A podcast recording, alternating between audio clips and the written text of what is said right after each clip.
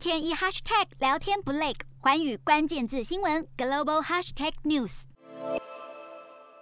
伦敦上诉法院的外面，支持维基解密的民众相拥落泪，很多人拉起横幅，拿着大声公，大声怒吼，抗议英国法院推翻先前的判决，同意美国的引渡要求，准备将亚桑杰送往美国受审。而维基解密创办人亚桑杰的伴侣，同时也是一名律师的莫里斯强调，他们将在最快时间对这项裁定提出上诉。维基解密在二零一零年披露美国在阿富汗和伊拉克两场战争的五十万笔机密军事文件，使得亚桑杰遭到美国以十七项间谍罪以及一项不当使用电脑罪发出通缉。二零一二年，亚桑杰进入厄瓜多驻伦敦大使馆寻求庇护，而且一住将近七年，直到二零一九年，厄瓜多取消给亚桑杰的庇护，伦敦警方终于进入大使馆逮捕亚桑杰。美国政府代表律师指出，亚桑杰没有重大病史，没有理由不能赴美国受审，而且美国也同意，如果亚桑杰遭定罪判刑，可以回到家乡澳洲去服刑。但外界认为，亚桑杰所有罪名加起来，可能面临最高一百七十五年的徒刑，形同这名五十岁的亚桑杰